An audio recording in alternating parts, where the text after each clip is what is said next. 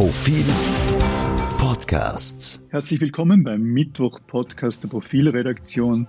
Mit mir heute Eva Linsinger, die Leiterin des Profil Innenpolitik-Ressorts. Hallo Eva. Hallo Christian, schönen guten Tag, liebe Zuhörer. Und ich bin Christian Reiner, Profilherausgeber und Chefredakteur. Wir haben uns vorgenommen, heute über zwei Themen zu sprechen. Einerseits, weil es Mittwoch der 19. ist, über die Öffnungen und dann vielleicht noch über die äh, kommende Titelgeschichte des Profils. Was fällt dir als erstes ein an diesem äh, vielleicht doch erfreulichen Tag, 19. Mai, dem nach sechs Monaten dann doch wieder die Lokale und vieles andere sich öffnet? Als allererstes fällt mir ein, wirklich riesengroße Erleichterung. Ich war gestern unterwegs in der äh, Wiener Innenstadt, auch ein bisschen äh, rundherum.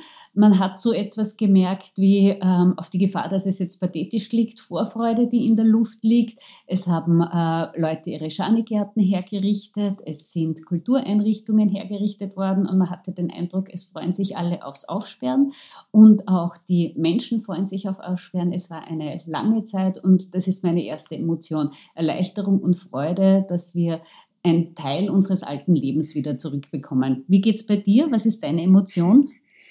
Bei mir ist es ein bisschen gemischt. Ich bin einerseits erleichtert und erfreut, allerdings schon irgendwie seit zwei Wochen, seit ich sehe, wie, wie die Zahlen runtergehen. Also es hängt möglicherweise eher damit zusammen. Andererseits kann ich persönlich noch gar nicht so wirklich mit der Situation umgehen. Also wenn man da ein bisschen vielleicht aus der eigenen Nähkästchen Emotion plaudert, das war schon ein Jahr von Auf und Abs und von so vielen Unwägbarkeiten. Ein Jahr, in dem viele, viele von uns erfahren haben, wie wirkliche Krisen ausschauen könnten. Also es war ein Jahr, in dem Krisen die Probe gehalten haben. Ich spreche jetzt nicht davon, wenn man unmittelbar äh, betroffen war, indem man selbst erkrankt war oder äh, Verwandte äh, und Freunde krank waren oder gar gestorben sind. Aber irgendwie konnte man so erahnen, was eine ganz große Krise wäre. Und insofern kommt bei mir diese, diese, diese Erleichterung und Freude noch nicht so wirklich durch. Ich kann noch, noch gar nicht so wirklich damit umgehen. Also ein, ein, ein Wechselbad der Gefühle, würde ich sagen. Kannst du das irgendwie nachvollziehen? Äh, ja, finde ich spannend, äh, weil es schon ein in vielerlei Hinsicht einfach außergewöhnliches Jahr war für alle, ähm, auch für die Politik, auch für uns Journalistinnen und Journalisten. Ich kann das nachvollziehen, ähm, aber äh, bei mir überwiegt halt einfach die ganz simple Emotion äh, Freude. Es ist so super gewesen, schon in der Früh einen Kaffee auswärts zu trinken und ich habe gedacht, Wahnsinn, habe ich das vermisst. Okay, verzeihen Sie diese persönlichen Einsprechen. Nein, nein, ich glaube, das ist wichtig. Es interessiert, interessiert die Zuhörer und Zuhörer. ich freue mich im Übrigen darüber, dass, dass ich in ein Fitnesscenter gehen kann und natürlich, dass meine, meine Kinder wieder normale Schule haben. Das spielt sicher auch eine Rolle. Aber du hast jetzt über Politik gesprochen. Sprechen wir doch weniger über Persönliches und jetzt über dieses Jahr und die Politik. Was fällt dir da als erstes ein, wenn du so beobachtest, was da in den zwölf oder 14 Monaten passiert ist? Wenn wir jetzt im äh, kleinen Österreich bleiben und nicht die große Weltpolitik äh, anschauen, dann wenn ich mich versuche zurückerinnern, dann denke ich mir, also diesen Start, den die türkis-grüne Regierung äh, gehabt hat, den wünscht man nicht einmal seinem allerärgsten politischen Feind. Die waren äh, quasi frisch angelobt, die Tinte auf den Angelobungsurkunden war noch nicht ganz trocken und schon bricht Corona aus. Und das hat, glaube ich, zweierlei gemacht, äh, interessanterweise sehr gegensätzliche Dinge. Einerseits hat es die Regierung zusammengeschweißt, weil man eben nicht über andere Themen äh, reden, diskutieren oder auch streiten konnte, wie Menschenrechtsfragen, Flüchtlinge. Auf der anderen Seite war es eine enorme Belastungsprobe, äh, weil eben so viele Konflikte auch unter der Decke waren. Und ich denke, das wird jetzt offensichtlicher zutage treten, auch die ganzen Differenzen, die diese doch sehr unterschiedlichen Parteien haben. Und es wird durchaus mehr knirschen. So sehe ich das. Und es ist ja auf beiden Seiten gibt es ja auch Blessuren. Die Grünen haben einen extrem beliebten Gesundheitsminister verloren, davor schon fast ein Jahr davor die Kulturstaatssekretärin. Also die gehen schon beide mit Verwundungen heraus aus diesem sehr harten Jahr. Wie siehst es denn du? Komischerweise habe ich, wenn ich das da zurückblicke auf das Jahr, sehe ich wesentlich weniger äh, Antworten auf die Frage, hat die österreichische Bundesregierung das, das Corona-Management jetzt eigentlich gut oder schlecht gemacht? Wurde bei den Impfungen, hat es zu lange gedauert, zu schnell, wurde richtig eingekauft oder nicht? Bei mir taucht als erstes so das Wort Haltungsnoten äh, auf. Und das, da meine ich jetzt natürlich nicht sportliche Haltungsnoten, sondern wir, wir, wir hatten einfach Gelegenheit zu beobachten, wie Politiker wie Sebastian Kurz oder auch die Grünen in so einer Krise äh, reagieren. Da ist einmal das, die, die Frage, wie geht jemand wie, wie, der Bundeskanzler mit Autorität um? Wie autoritär war der Bundeskanzler? Und er war sehr autoritär, auch wenn er versucht hat, in, versucht hat, äh, den, den, den, guten äh, Landesvater zu, zu spielen. Seine Haltung zum Rechtsstaat mit Aussagen über, über Gesetze, die nicht mehr in Kraft sein werden, das war irgendwie Spannung. Äh, Andererseits die Opposition, die hilflos war in diesem Zwiespalt aus dem Wissen, da muss jetzt schon schnell entschieden werden und andererseits, das ist gefährlich. Spannend fand ich auch, wie äh, schnell, äh, wie schnell Datenschutz in den Hintergrund getreten ist. Also jetzt aktuell zum Beispiel rund um die Impfung entspricht niemand oder kaum mehr jemand davon, dass, dass äh, der Impfpass ständig hergezeigt werden würde. Also ich habe auf dieser Metaebene sehr viel gesehen und ich glaube, am meisten haben viele von uns, jedenfalls ich, darüber gesehen, wie der Bundeskanzler, den wir ja vermutlich noch mehrere Jahre als Bundeskanzler haben werden, außer es passiert irgendwas rund um den Ibiza-Ausschuss, den wir vermutlich noch haben werden, wie, der, wie er wirklich tickt. Das kann sein und das finde ich äh, auch sehr spannend, weil man schon sehr deutlich gesehen hat, wie auch die beiden Regierungsparteien, welche unterschiedlichen Zugänge sie haben äh, zu ebenso ganz grundsätzlichen Positionen. Und dazu ist mir aufgefallen, wenn wir äh, jetzt so einen Art Rückblick wagen und einmal so tun, als wäre die erste Phase der Pandemie vorbei, dass man schon ganz deutlich gesehen hat, all die Stärken und Schwächen, an denen Österreich schon sehr, sehr lange laboriert. Ich reiße nur kurz an, das Bildungssystem Schulsystem, das einfach wirklich im Homeschooling noch viel mehr als sonst diejenigen Leute bevorzugt, die ähm, Bildungsvorsprünge haben, weil es natürlich einen Unterschied macht, ob man bei Hausübungen hilft oder nicht. Ähm, das hat, die Pandemie hat auch dieses erschreckende Ausmaß der Digitalisierung in Österreich offenbart, wo man sich denkt, das gibt es ja nicht, äh, wo wir überall noch mit Zetteln arbeiten und wo es keine digitalen oder sonstigen Geräte gibt, von Schulen bis zum Impfpass. Es hat auch gezeigt, wie der Föderalismus manchmal lähmt. Und es wäre wunderbar und auch eine wichtige Lektion aus der Pandemie, wenn die Regierung, äh, auch durchaus Landesregierungen etc. hergehen würden und sagen, okay, das haben wir jetzt gesehen in der Pandemie, da müssen wir was ändern, daraus sollten wir lernen. Das würde auch zu diesem sehr viel zitierten Comeback-Plan äh, gehören, der jetzt erarbeitet wird, der jetzt herumgeistert, weil die Regierung ist sehr toll darin, äh, sich immer selbst den Superlativ zu verpassen und die besten Noten zu geben, aber ein Kapitel aufzumachen und zu sagen, welche Schwächen hat das eigentlich aufgezeigt, das würde ich für extrem wichtig halten. Sehr spannend, was du da sagst. Also die Schwächen, die da, die man gesehen hat, Digitalisierung vor allem und Föderalismus ist mir jetzt hängen geblieben von den Dingen, die, die äh, du angesprochen hast. Ich meine, sehr spannend war vermutlich auch zu sehen, wie Volkswirtschaft auf der einen Seite auf der Metaebene funktioniert und umgekehrt, was das verteilungspolitisch heißt. Also ganz offensichtlich ist es möglich, auf der volkswirtschaftlichen Ebene Geld ohne Ende zu produzieren und auszuschütten, ohne dass das einerseits zu Inflation führt und andererseits sonst irgendwie äh, alles, was wir über Volkswirtschaft äh, gelernt haben, dann wirklich in, in Realität umzusetzen. Also in meinem Volkswirtschaftsstudium hätten wir jetzt nach, nach den Regeln von damals 15, 20 Prozent Inflation und äh, die, in, die Zinsen werden zeitgleich gestiegen. Was ist in Wahrheit passiert? Die Inflation steigt kaum, ein wenig in den USA und die Zinsen sind dort, wo sie immer waren. Verteilungspolitisch haben wir gesehen, dass die Reichen jedenfalls nicht ärmer wurden und wesentlich weniger betroffen waren von der Pandemie als die äh, nennen wir es nicht Reichen, das können durchaus auch, kann der Mittelstand sein, wenn es Kleinunternehmer sind, das sind aber vor allem äh, Menschen mit sehr geringem Einkommen, bei denen schon die Kurzarbeit und erst recht Arbeitslosigkeit zu unmittelbaren Verwerfungen im Leben führten.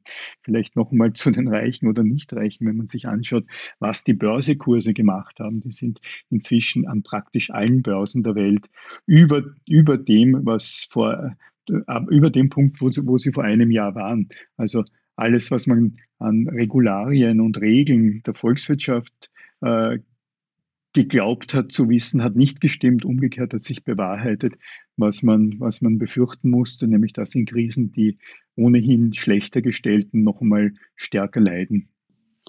Ja, da hast du sicher recht. Und äh, ergänzend dazu, da kann das dicke Ende auch noch kommen. Es gab jetzt äh, durchaus großzügige, sehr üppige Wirtschaftshilfen. Wie viele gerade von den kleineren und mittleren Unternehmen äh, das durchstehen werden, wie viele überleben und ob und wie sehr jetzt eine Pleitewelle auf uns zurollt, das wissen wir noch nicht wirklich. Ähm, auch bei den sozialen Verwerfungen wissen wir noch nicht viel. Man hat ein paar so Indizien, zum Beispiel aus den sozialen Märkten etc. etc. Aber das wird man auch erst im Laufe der nächsten Monate sehen, wie sehr das Ganze bestehende Schieflagen verstärkt oder neue Schieflagen geschaffen hat. Also da glaube ich, ist noch viel an Nachbereitung notwendig und insofern ist natürlich die Erleichterung, die man auch jetzt sieht bei der Regierung, dass jetzt diese ganz schlimmen Prognosen vom Frühjahr nicht eingetroffen sind und dass es jetzt offensichtlich in eine relativ sichere Aufsperrbase kommt, die sind schon mit ähm, dunklen Wolken auch behaftet, wo man dringend nacharbeiten sollte. So ist es. Sprechen wir noch über den Jahrestag, den wir in dieser Woche, in diesen Tagen feiern, zwei Jahre Ibiza-Video. Unsere Titelgeschichte, die nun in der Endphase liegt. Es ist zwar Mittwoch, weil wir erscheinen, liebe Zuhörerinnen und Zuhörer, äh, in dieser Woche am Freitag. Immer so, wenn am Montag ein Feiertag ist, damit Sie über das lange Wochenende das Profil bereits äh, lesen können, auch wenn Sie es individuell gekauft haben. Jedenfalls, wir widmen uns dem Jahrestag zwei Jahre Ibiza aus einer durchaus subjektiven, hauptsächlich subjektiven Perspektive. Wir werden beschreiben, wie die Redaktion, wie Einzelne von uns die Zeit damals erlebt haben und natürlich auch mit einem gewissen Ausblick, was aus dem, was wir damals erlebt haben oder in der, zweiten, in der Zeit dazwischen erfahren haben, was, was die Learnings waren. Ich habe einige der Beiträge bereits gelesen, die zu diesem Gesamtbild Titelgeschichte zwei Jahre Ibiza gehören. Da ging es zum Beispiel darum, wie wir Verschwörungstheorien äh, nachrecherchiert haben und sich dann immer wieder gezeigt hat, nein, so verlockend es gewesen wäre, dem zu, dem zu glauben, es hat nicht gestimmt und vieles andere mehr. Ähm, mir fällt bei zwei Jahren Ibiza, was fällt mir im Endeffekt ein? Schnelle Blick, Sebastian Kurz ist noch immer Bundeskanzler. Das ist eigentlich das erste Bild, das ich in den, in den Kopf bekomme. Das zweite vielleicht wir einen Ibiza-Untersuchungsausschuss, in dem es überhaupt nicht mehr um Ibiza geht oder nicht mehr, sagen wir mal, um die FPÖ, die der Auslöser war. Was kommt dir schnell in den Sinn? Äh, ja, äh, wobei der Ibiza-Untersuchungsausschuss, das ist der eine Name. Der kompliziertere Name ist ja, dass es auch geht um den Verdacht, inwieweit man sich Gesetze kaufen kann. Und das ist natürlich weiter gestreut. Und da hat sich natürlich die ÖVP ein bisschen verrechnet äh, bei der Einsetzung des Untersuchungsausschusses. Die dachte wohl, da würden jetzt ausschließlich oder hauptsächlich FPÖ-Skandale aufgearbeitet werden. Ähm, und jetzt gerät immer mehr die ÖVP in den Fokus des Ausschusses. Wenn man jetzt zynisch ist, ähm, dann bekommt man schon eine Vorstellung, warum es der ÖVP bei der Einsetzung des Untersuchungsausschusses so wichtig war, das eigentliche Thema zu begrenzen. Bekanntlich hat erst der Verfassungsgerichtshof die wirklich breiten Ermittlungen angeordnet, die jetzt auch Konsequenzen haben. Der Bundeskanzler wird als Beschuldigter geführt, auch der Finanzminister wird als Beschuldigter geführt und all diese Dinge und noch viele weitere Beschuldigte im Zentrum oder auch im weiteren Umkreis der türkisen ÖVP sind alles Ausflüsse des Untersuchungsausschusses. Insofern hat er natürlich enorme Auswirkungen auf die Politik. Wie das weitergeht, ob jetzt, jetzt wird schon diskutiert innerhalb der ÖVP, kann Sebastian Kurz auch im Amt bleiben, wenn es eine Anklage gibt, kann er gar im Amt bleiben, wenn es eine Verurteilung gibt. Das wird alles hitzig diskutiert und wenn man das auch ein bisschen Revue passieren lässt, inklusive der Chats etc., dann sieht man schon, äh, denke ich, dass das auch ein Ausfluss des sehr, sehr engen Kreises war um Sebastian Kurz, diese neue Bubelpartie, die er da um sich schart, die geglaubt hat, teils über den Gesetzen zu stehen, sich die österreichische Welt nach ihren eigenen ähm, Bedürfnissen aufteilen zu können, das hat Konsequenzen. Und wenn Sebastian Kurz noch länger Kanzler bleiben will, dann wäre es gut, wenn er eine Lektion lernen würde, nämlich dass, dass breite, vielfältige Teams und durchaus auch Respekt vor Meinungen anderer ähm, das Regieren nicht nur leichter, sondern auch besser machen. Ich weiß nicht, ob er das schafft. Was glaubst denn du? Auf keinen Fall wird, wird, er das schaffen. Werner Feimann hat es nicht geschafft. Äh, die Kreise werden, werden in, in solchen Situationen oder mit Dauer des Erfolges oder auch Misserfolges ja doch immer, immer schmäler. Aber es ist spannend, was du da sagst, weil dieser, dieser enge Kreis, das, das stimmt ja auch für das andere Thema, über das wir gesprochen haben. In diesem Pandemiejahr hat man gesehen, dass immer, dass der Kreis um Sebastian Kurz immer kleiner wurde, der mitsprechen durfte. Man hat gesehen, wie sehr die äh, Wissenschaft und die Wissenschaftler nur Beiwerk und Beifang waren. Und der enge Kreis, so wie du gesagt hast, gerade da rund um in, in diesen zwei Jahren Ibiza hat auch in diesem Pandemiejahr dann immer eine, eine immer größere Rolle gespielt. Also eine, eine, äh, ein Monopol innerhalb einer Regierung oder innerhalb der, der Exekutive, dass der Bundeskanzler und sein Kabinett da irgend, da, da bespielt haben oder inne gehabt haben. Was mir noch vielleicht noch abschließend aufgefallen ist, zwei Jahre Ibiza, es waren eigentlich zwei Zufallsfunde oder zwei große Zufälle, die das Ganze ins Rollen gebracht haben. Das Ibiza-Video als solches, das war ein, war ein Zufall, das war jetzt nicht von, von, von, von langer Hand geplant und schon gar nicht von jemandem geplant, der ein politischer Spieler, eine politische Spielerin gewesen wäre, also nicht ein, ein Muss der politischen Entwicklung.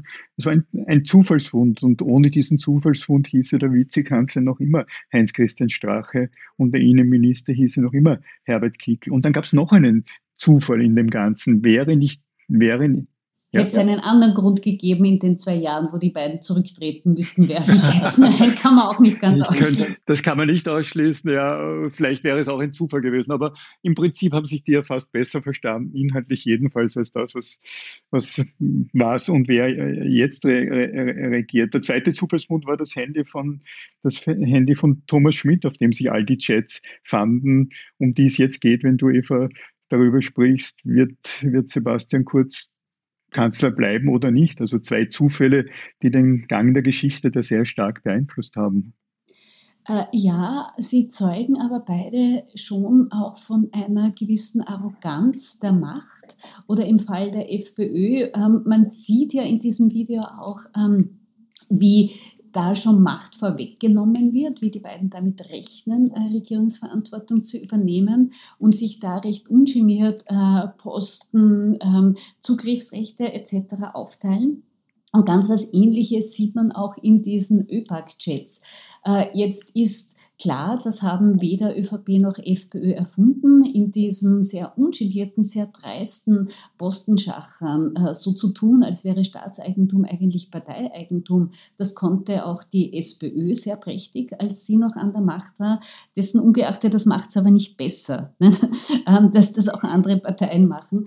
Äh, und da gilt, das bringt er manchmal schon ein bisschen ins Grübeln. Ähm, da gilt immer noch die, der alte Saga vom seinerzeitigen Bundespräsidenten Kirchschläger, dass die sauren Wiesen trockengelegt werden müssen. Und das könnte jetzt wirklich einmal passieren, weil das, glaube ich, ähm, wenn ich das so derb sagen darf, kotzt echt viele Österreicherinnen und Österreicher an, dass sich da einfach so wenig tut, fast egal, wer da an der Macht ist, oder?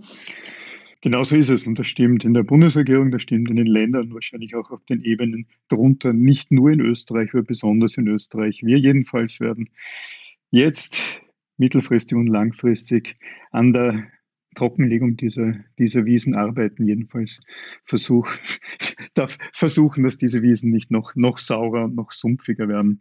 Liebe Eva, vielen Dank fürs gemeinsame Diskutieren. Vielen Dank auch Ihnen fürs Zuhören. Liebe Zuhörerinnen, liebe Zuhörer, ich danke Ihnen auch, dass Sie unsere Zeit gewidmet haben. Das Profil erscheint in dieser Woche, weil es ein langes Wochenende ist, bereits am Freitag sowohl digital wie auch als Printausgabe. Vielen Dank und auf Wiederhören. Schöne Woche wünsche ich Ihnen.